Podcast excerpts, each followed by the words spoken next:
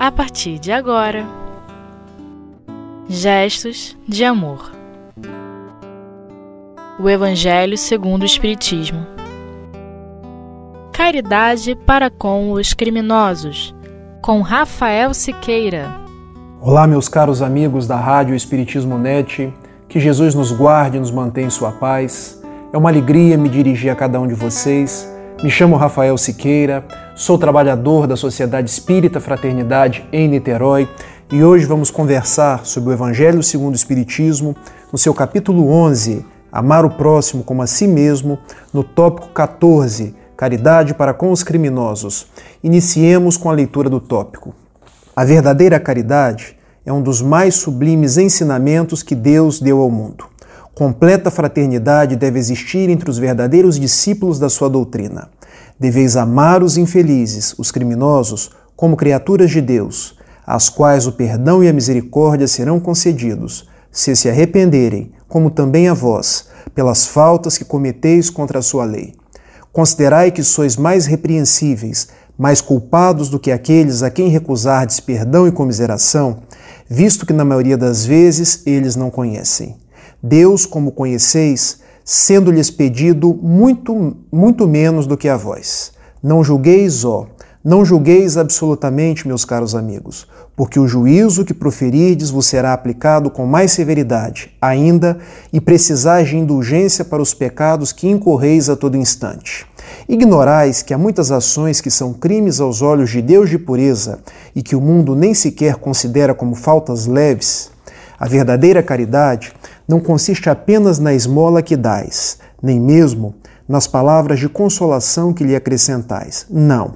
Não é apenas isso que Deus exige de vós. A caridade sublime ensinada por Jesus também consiste na benevolência de que useis sempre e em todas as coisas para com o vosso próximo. Podeis ainda exercitar essa virtude sublime com relação a seres que não necessitam das vossas esmolas, mas que algumas palavras de amor, de consolo e de encorajamento conduzirão ao Senhor. Os tempos estão próximos, repito, em que a grande fraternidade reinará nesse globo, em que os homens obedecerão à lei do Cristo única lei que será freio e esperança, e conduzirá as almas às moradas bem-aventuradas. Amai-vos, pois, como filhos de um mesmo Pai. Não estabeleçais diferenças entre os outros infelizes, porque Deus quer que todos sejam iguais. Não desprezeis a ninguém. Deus permite que haja grandes criminosos entre vós, a fim de que vos sirvam de ensinamento. Em breve, quando os homens estiverem submetidos às verdadeiras leis de Deus, já não haverá necessidade desses ensinos. Todos os espíritos impuros e revoltados serão banidos para mundos inferiores, de acordo com as suas inclinações. Deveis àquele de quem falo o socorro das vossas preces. É a verdadeira caridade. Nunca digais de um criminoso, é um miserável. Deve-se expurgar a terra da sua presença. A morte que lhe infligem é muito branda para um ser de tal espécie. Não. Não é assim que deveis falar. Observai o vosso modelo, Jesus. Que diria ele se visse esse infeliz junto de si? Lamentá-lo-ia, considerá-lo-ia como um doente bem digno de piedade, estender-lhe-ia a mão. Na verdade, não podeis fazer o mesmo, mas, pelo menos, podeis orar por ele, assistir o seu espírito durante os breves instantes que ainda lhe restem passar na terra.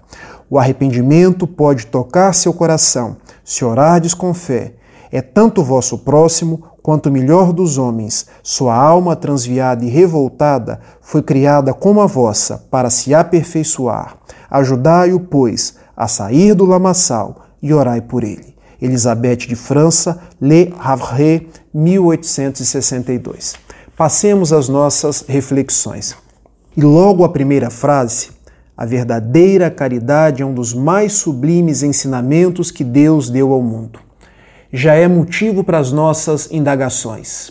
Olha como a benfeitora Elizabeth traz a caridade para cada um de nós, permitindo-nos fazer uma ponte com aquilo que os Espíritos colocam logo no título do capítulo 15 do mesmo Evangelho, quando traçam que fora da caridade não há salvação. Porque observem, não é fora da igreja e nem fora do, do espiritismo, mas fora da caridade. É essa virtude sublime que nos liga a Deus, porque não importa a cor do nosso credo, não importa quantos livros conhecemos, não importa se sabemos os versículos de cor, isso tudo é importante, mas o que efetivamente nos salva, nos liberta, é o quanto de bem nós fazemos, o quanto nós nos transformamos e contribuímos para o bem do mundo, para a paz da nossa sociedade e para que as pessoas se façam mais felizes. E logo em seguida, a mesma benfeitora nos traz num outro trecho: Deveis amar os infelizes, os criminosos, como criaturas de Deus. E eu pergunto aos ouvintes: será fácil amar os criminosos? as pessoas que corromperam, e hoje a gente perpassa tantos problemas envolvendo corrupção, envolvendo violência, envolvendo tanta coisa que nos traz as piores percepções? Não. Admitamos que não seja fácil, mas é possível. O que temos que fazer é uma distinção. Porque quando Jesus e os bons espíritos nos pedem para que nós amemos os criminosos, não nos é pedido que tenhamos o mesmo amor que temos para com as pessoas caras.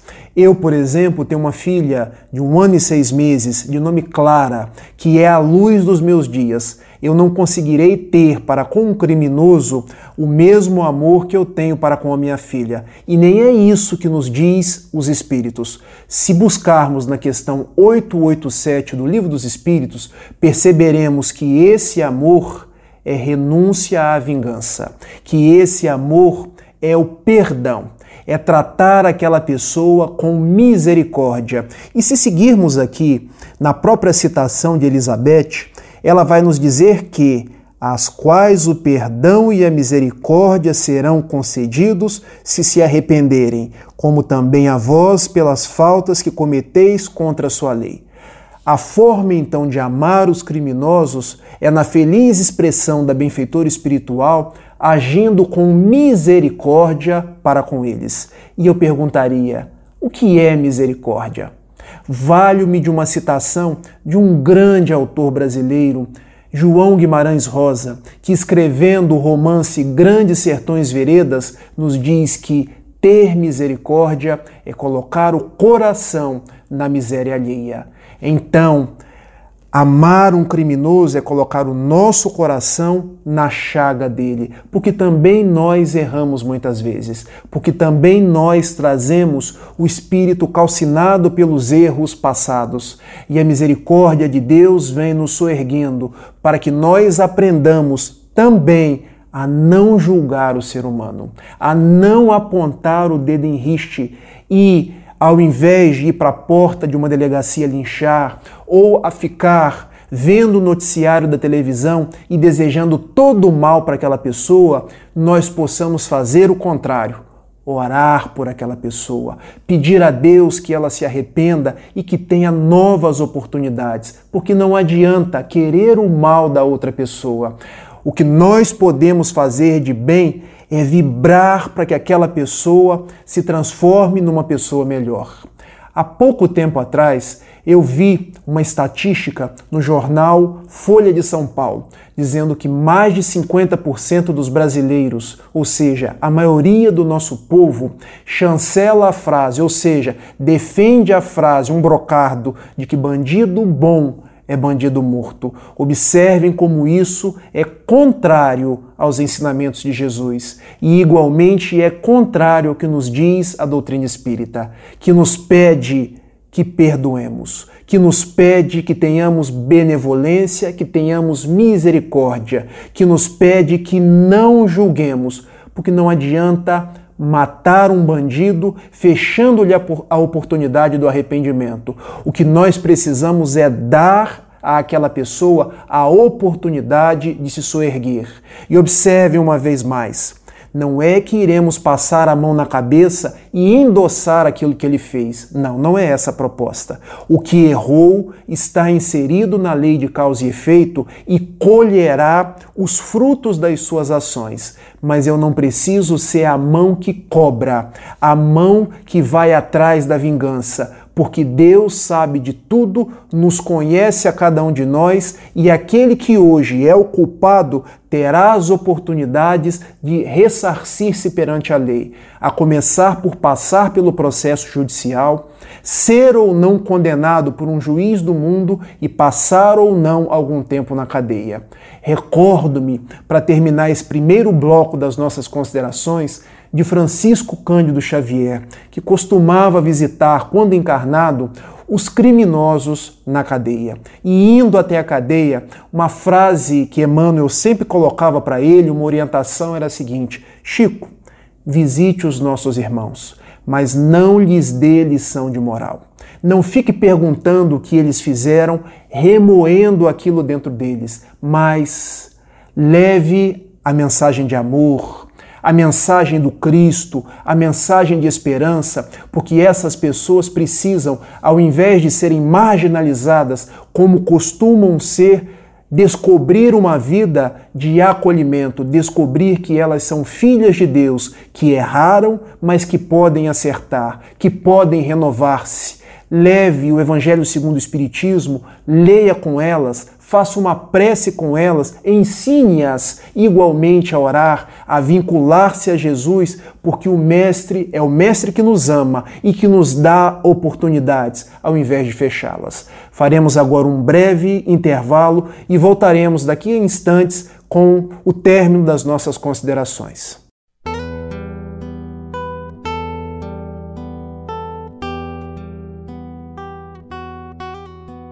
Gestos de amor. O Evangelho segundo o Espiritismo. Retornando com as nossas reflexões, quero destacar mais um trecho da benfeitora Elizabeth, quando ela nos diz assim: Deveis àquele de quem falo, e ela fala dos criminosos, o socorro das vossas preces. É a verdadeira caridade. Nunca digais de um criminoso, é um miserável. Deve-se expurgar a terra da sua presença. A morte que lhe infligem é muito branda para um ser de tal espécie. Não, não é assim que deveis falar. Observai o vosso modelo, Jesus. E aqui ela nos manda, queridos ouvintes, a sempre pensar em Jesus. Como agiria Jesus diante daquela situação?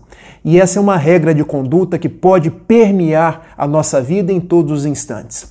Quando estivermos em dúvida do que falar, de como agir, de como nos comportar, perguntemos: como agiria Jesus nesse momento? O que ele diria, o que ele faria. É bem certo que ainda estamos um pouco longe dos seus atos, das suas palavras, mas ele, conforme a questão 625 do Livro dos Espíritos, sendo o nosso tipo mais perfeito, que nos serve de guia e modelo, se é guia, é que vai nos conduzir, se é modelo, é que nós podemos copiá-lo.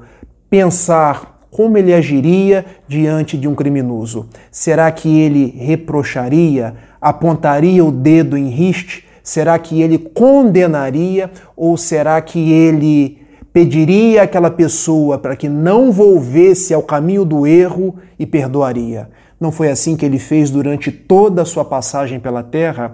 Não foi assim que, num último momento, quando crucificado no meio de dois ladrões, um de nome Giestas e o outro de nome Dimas, Dimas que vira para ele arrependido dos seus vários crimes e diz: Senhor, lembra-te de mim. E Jesus lhe responde: Em verdade, em verdade te digo que hoje estarás comigo no reino dos céus.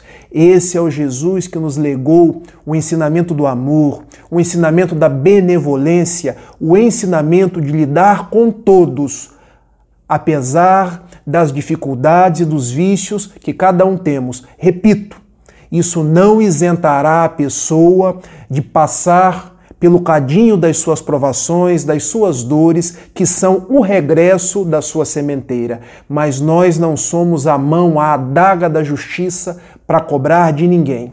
Eu quero contar uma história real ocorrida nos Estados Unidos da América do Norte de uma pessoa que se fez um grande criminoso, um criminoso conhecido, que ganhou as mídias, que ganhou as manchetes. O nome dele era Stanley Toque Williams. E na década de 70 ele juntou-se a outros criminosos e fundou uma espécie de gangue.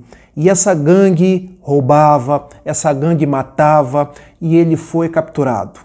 Foi levado a julgamento e sentenciado à pena de morte.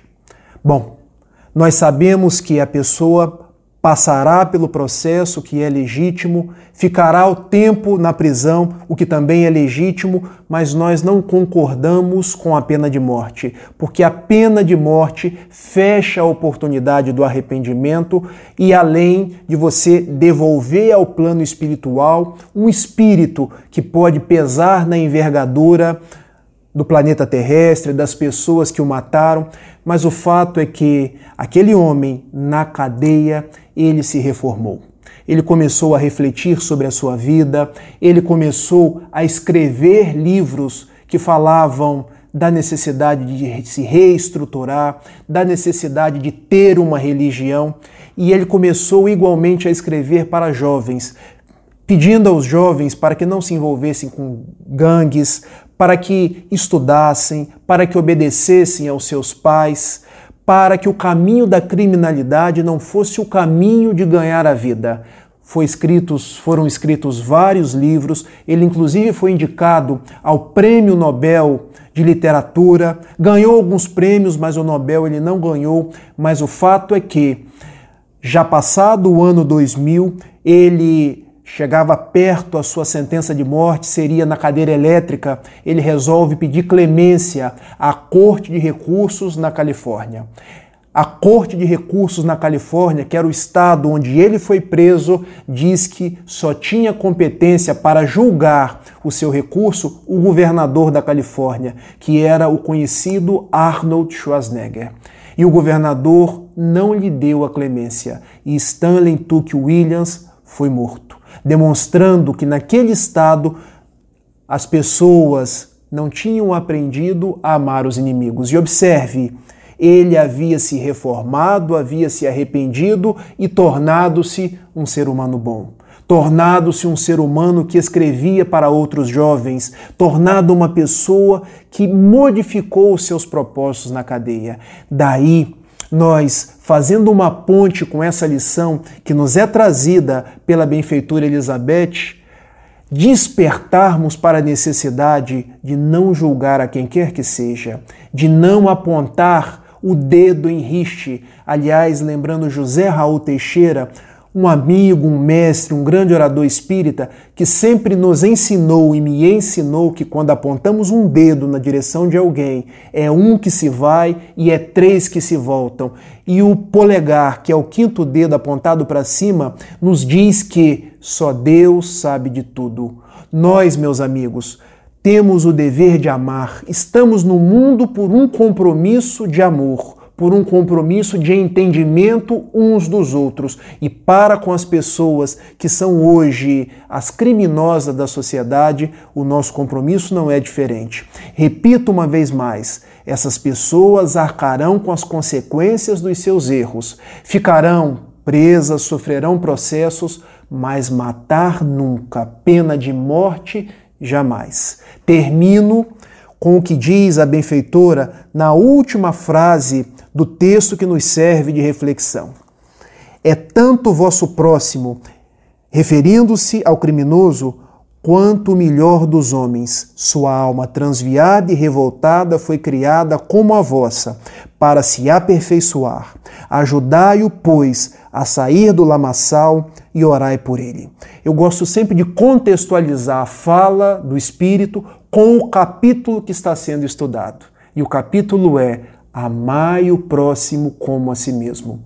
E quando Jesus nos pede em Mateus 22, 34 a 40, que amemos o próximo como a nós mesmos, esse próximo não é apenas o próximo de que gostamos, mas o próximo com os quais convivemos na sociedade em geral. O político é nosso próximo, o criminoso é nosso próximo, o parente que nós não queremos ver na frente é nosso próximo. É bem certo que não teremos aquele amor terno por essa pessoa, mas que possamos renunciar à vingança, que possamos lançar um olhar de entendimento eles não têm o espiritismo que nós temos. Eles estão numa outra faixa de entendimento, uma outra faixa de vibração. E lançar para essas pessoas um olhar dulce, um olhar de compreensão. E se eu não posso fazer nada por hora para ajudá-la, eu tenho um mecanismo poderoso chamado prece que oremos pelos criminosos, que oremos por aqueles que matam, por aqueles que roubam, por aqueles que hoje fazem as coisas mais perversas, porque Deus, os benfeitores espirituais, não se esquecem deles nunca. Aliás, o doutor Adolfo Bezerra de Menezes Cavalcante, que é um espírito muito querido por nós, querido aqui na cidade do Rio de Janeiro, sempre esteve próximo desses filhos tresvariados não para passar a mão na cabeça, mas para recuperá-los. E nós, meus amigos, somos muitos desses recuperados no passado, que hoje estamos bem pela misericórdia do alto, competindo-nos o dever de agir da mesma forma para com aqueles que são os criminosos de hoje, mas que podem e serão os anjos de amanhã. Agradeço por estarem comigo nesse estudo de hoje e peço a Jesus nos abençoe hoje e sempre. Um grande abraço e muita paz.